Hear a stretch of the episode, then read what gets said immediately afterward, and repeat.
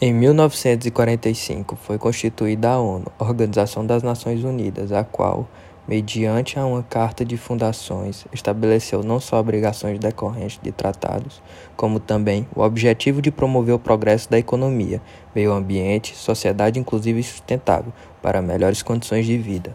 No entanto, o Brasil, como membro dessa instituição, odiernamente, ainda sofre com os pontos negativos advindos do contexto histórico, como o uso de agrotóxicos, que nega o cumprimento dos direitos fundamentais estabelecidos pela ONU. Tal situação se torna essencial para a sociedade, haja vista a ausência de empatia social, bem como a ineficácia das políticas públicas. Destarte, é inevitável a adesão de medidas sinérgicas com o fito de atenuar as mazelas do óbice vigente.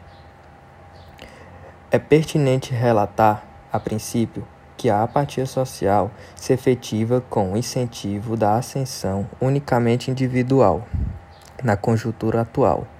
Nessa perspectiva, o autor José Saramago, em Ensaio sobre a Cegueira, discorre sobre uma comunidade metaforicamente cega, na qual os indivíduos estão alienados e inscientes quanto às problemáticas inerentes à sua realidade. Tal temática transcende o viés literário, concerindo-se com a atualidade através da ambição de grandes produtores. Consequentemente, a população acaba por sofrer ataques que afetam diretamente a saúde, tais como câncer e má formação de feto, entre outros problemas no sistema nervoso. Sob o âmbito e com análoga relevância, cabe ressaltar que a pequena quantidade de projetos governamentais para consumar o óbice contribui diretamente para a continuidade do referido.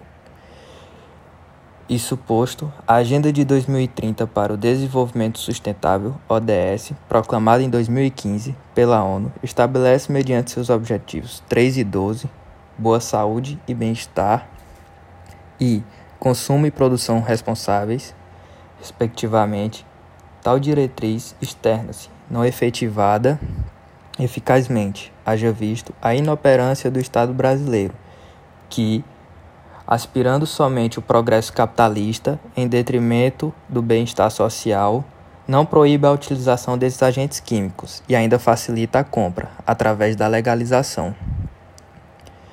Em virtude disso, a pátria tende ao regresso, não inserindo-se na lista de nações nas quais são exemplos de segurança na saúde da população, visto que a OMS, a Organização Mundial da Saúde, afirma que 80% dos casos de câncer são atribuídos a exposições de agentes químicos.